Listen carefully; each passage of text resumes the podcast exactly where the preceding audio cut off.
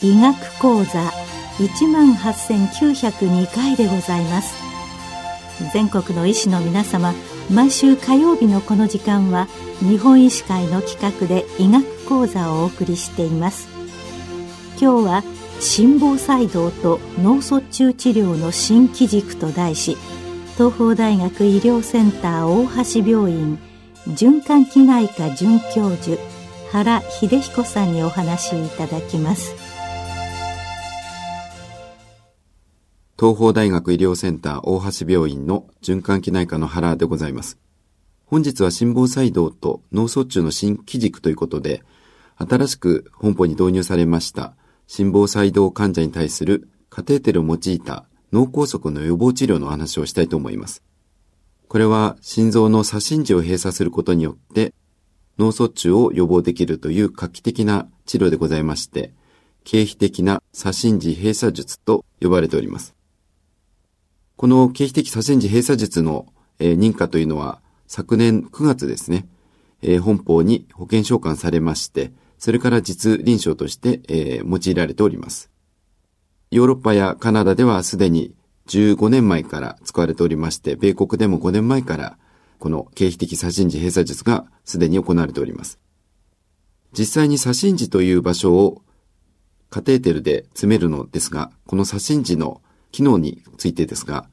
この左心耳はホルモンを作ったりとか、あるいは血管内の圧力を感知しまして、心不全を調整する、そういった役割を持っております。ただし心房細動患者さんの左心耳は、すでにそういった機能が失われておりまして、例えば外科的に左心耳を結紮したり、あるいは、えー、カテーテルで左心耳を閉鎖したりということを行っていても、特に臨床上には大きな有害事象はないというふうに言われております。なぜ左心耳を閉鎖すると脳梗塞が予防できるのでしょうか？従来左心耳の中に血栓ができるということがたびたび報告されております。心房細動患者様の血栓塞栓症、脳梗塞が多いわけでございますけれども、脳梗塞の原因となる血栓は90%以上がこの左心耳で作られております。そのため、現在では抗凝固薬で血液をサラサラにして血栓を作らせなくする、そういった治療が現場では用いられておりましたが、実際には出血の合併症で困る患者様も、えー、たびたびいらっしゃるわけであります。そのためにこの左心耳を閉じる、あるいは詰めるということで、血栓のできる場所をなくす、えー、そういったことによって脳梗塞の元を断つと、そういった治療方法がようやく本邦に導入されたわけであります。心房細動患者さんにおけるですね、抗血栓療法の効果というのは、従来ワルファリンや、あるいは抗化粧板薬で様々な臨床試験が行われておりました。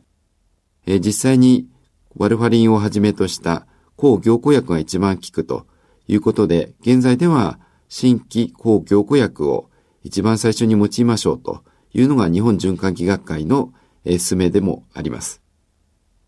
実際に抗化粧板薬を用いられる先生もいらっしゃるかもしれませんが、本邦の臨床試験、例えばジャスト試験などを拝見すると、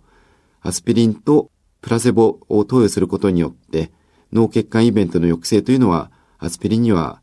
優位な有効性がなかったというふうに証明されておりますので、本邦ではアスピリン及び抗血小板薬が用いないということになっております。1990年代からワルファリンと抗血小板薬を比べた心房細動患者における抗血栓療法の比較試験もたくさんありましたが、やはり抗血小板薬の効果よりは、海外でも抗凝固薬ワルファリンが成績が良いということで、90年代後半からワルファリン、そして、現在では新規抗凝固薬が世界中で用いられております。ただ実際に抗凝固療法を行っていれば、それで良いかと言われると、実際にはワルファリンを使っていても、あるいは新規抗凝固薬、ドアックを用いても、国内の成績を見ても、左心耳内に血栓ができる割合が3%弱あると言われております。つまり、抗凝固療法を行っていても、100人患者さんを集めますと、3人くらいは左心耳の中に血栓ができてしまうと、そういったことになるわけであります。また、本邦のデータの中では、心房細動患者様の中で脳梗塞を起こして、えその後に抗凝固療法を行っていても、心房細動自身があると、やはり脳梗塞の再発が高いというデータが出ております。そのため、カテーテラブレーションを行える患者様は、カテーテラブレーションを行いましょうということで、現在では約年間に7万件のカテーテラブレーションによって、心房細動の治療が行われている。それが本邦の現実でございます。また海外のデータでは、心房細動のアブレーションで脳梗塞や死亡率が減少するというデータもありますので、やはり現在の本邦の心房細動の治療では、第一に抗凝固薬、そしてアブレーション治療ができればアブレーション治療、そういったことが前面に押し出されておりますが、実際には抗凝固薬で出血性の合併症を起こしたりとか、あるいはアブレーション治療でも再発したりという方もいらっしゃいますので、そういった患者様に対する手当が従来はなかったということになろうというわけであります。ある抗凝固薬の大規模臨床試験の成績では、特に75歳以上の方では、現在良いと言われている抗凝固薬、新規抗凝固薬を用いても、大出血が年間に4%から5%、虚血性のイベントが1%から2%起き得ると言われております。そういった方たちに約10年間、15年間、えー、同様の薬を飲ませると、やはり大出血、あるいは虚血性イベントが増えるということが容易に想像できるわけであります。また国内の第三層試験のデータを拝見しても、例えば出血性の合併症というのは約50%に起き得ると言われております。これは大きな出血ではなく、例えば死亡にはつながらない、えー、微出血であったりとか、血尿であったりとか、そういった日常臨床では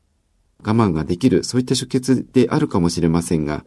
患者様にとっては著しい QOL の低下に結びつくものであります。また、ドアックは内服薬でありますので、お薬を飲まなければ効果が出ません。大規模臨床試験すべて拝見しても、約20%程度の方たちが、やはり脱落しているわけであります。ですからそういった副作用あるいは何かしらかの理由によって、薬が飲めなくなる、そういった患者様たちがいることも、えー、忘れてはいけないと思われます。また薬局の調査によりますと、残薬、薬の残っている状態というのが患者様によっては50%、あるいは70%くらいの方がアンケート調査では薬を飲み忘れて余したことがあると、そう返答しております。つまり、とても良いドワックを用いても飲まなければ効かないわけであります。ですからそういったところにもお薬で脳梗塞を予防する、そこのリミテーションが垣間見えるわけでございます。本邦の有名なレジストリーデータであります、伏見レジストリーというものがあります。この伏見レジストリーを拝見しますと、ドアックとワルファリンを比べても、大出血あるいは全身側線症、脳卒中の割合というのが、ドアックとワルファリンと比較しましても差がないという結果になっております。その原因はドアックの低用量処方が原因だと言われておりますが、それではどうして伏見地区の先生たちが低用量にしたかということが実は問題かと思われます。やはり我々日本人は出血しやすい民族でもございます。やはり出血を起こさない、起こしたくない、そういった気持ちが低用量処方につながったものと思われるわけであります。そのため、この冒頭でご紹介しました経費的左心耳閉鎖術を用いて、えー、左心耳を詰めますと、抗凝固薬をやめることができる。それによって出血のイベントも減る。かつ左心耳が閉鎖されますので脳梗塞も予防できる。そういった一石二鳥の治療がこれから我々の手元に入ってきたということになろうかと思います。海外のデータを拝見しますと、例えば、プロテクト AF という一番大きな大規模臨床試験がございますが、ワルファリンと左心耳閉鎖術の、えー、閉鎖線、これはウォッチマンデバイスというものを用いておりますが、このウォッチマンという閉鎖器具とワルファリンを2具に分けて患者様に割り付けしまして、5年間フォローアップをした臨床試験がございますが、その成績を拝見しますと、カテーテルを行った初期では、カテーテル治療の合併症が多く目立ったわけでございますが、実際には4年経ちますと、統計学的に優位に脳卒中、全身側線、心血管死亡はワルファリン群に比べまして40%減少。そして心血管死亡は60%減少。全死亡さえも34%減少ということで、えー、ワルファルに比べまして、この経費的左心耳閉鎖術が優位に4年後の患者様の天気を良くしたというまとめの報告が発表されております。またこのプロテクト AF と同様なプリベイル試験というものを合わせた成績を拝見しますと、やはり同様に出血性の拘束、あるいは麻痺を残すような、あるいは致死的な脳梗塞、そして心血管死亡、原因不明の死亡、全死亡に関しましては、統計学的に優位にウォッチマンデバイスの方が成績が良かったわけでございます。そして、やはり大出血も、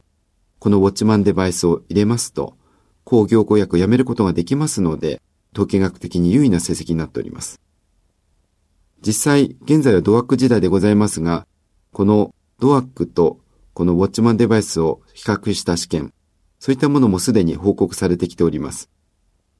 えヨーロッパから報告されましたプラーク17という試験がございますが、この経費的左心耳閉鎖術とえ、現在用いられておりますドワックを比較したものでは成績には差がない。つまり、左心耳閉鎖術は約2年間の成績においては、ノアックと同様の成績を、えー、出し得る、そういった治療器具ということが言えております。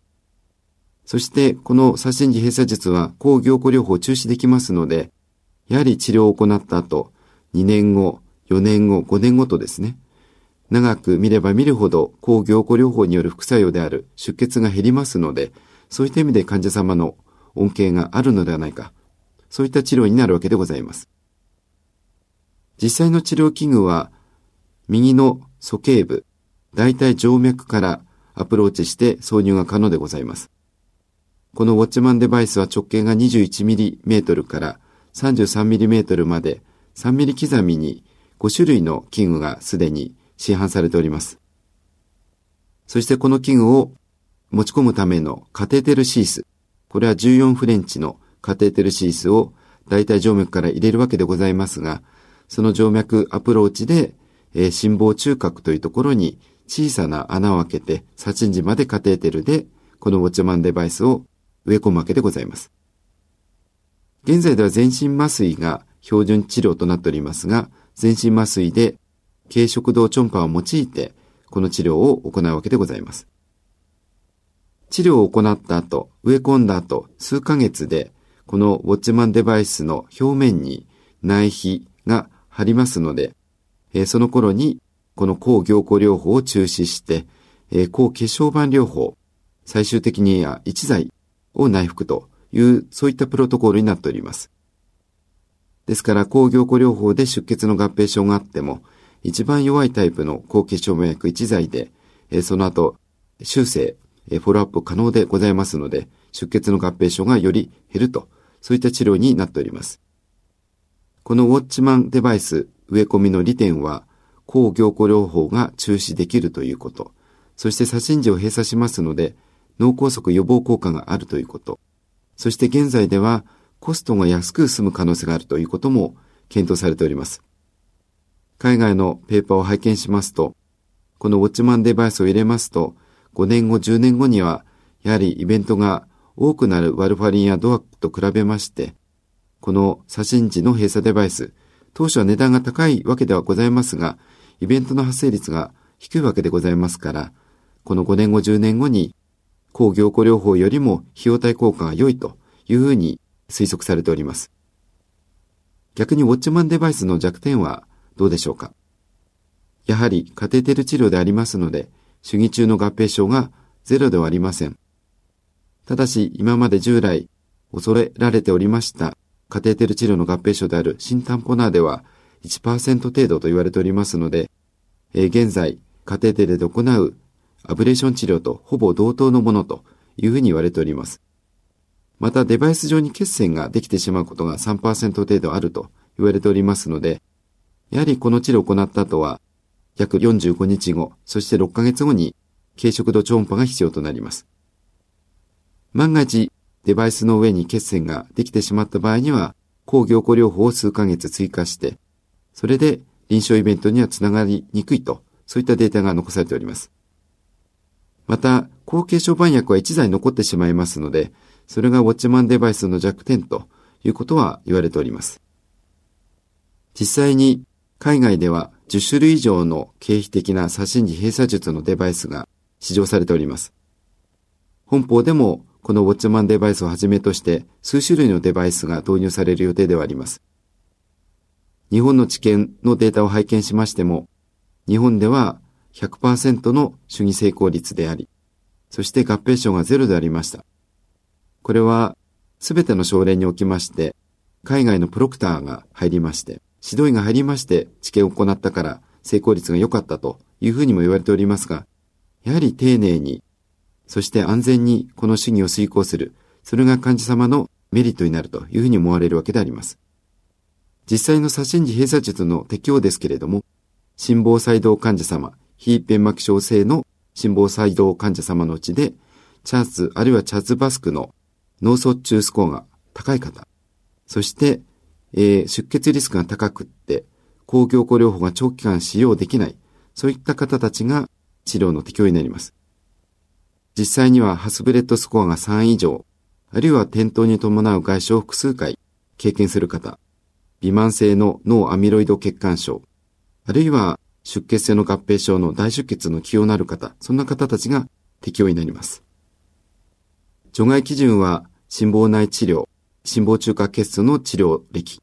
あるいは抗凝固療法が使えない方たち、そういった方たちが除外基準になります。えー、本日は経費的左心耳閉鎖術の話をさせていただきました。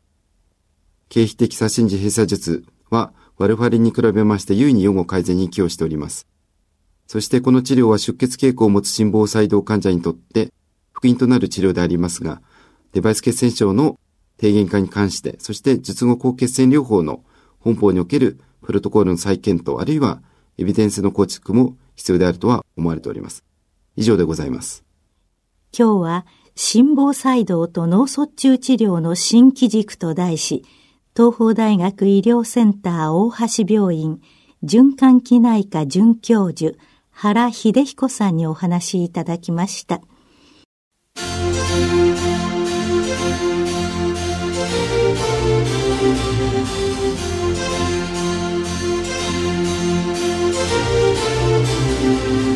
それではこれで日本医師会の企画でお送りいたしました医学講座を終わります。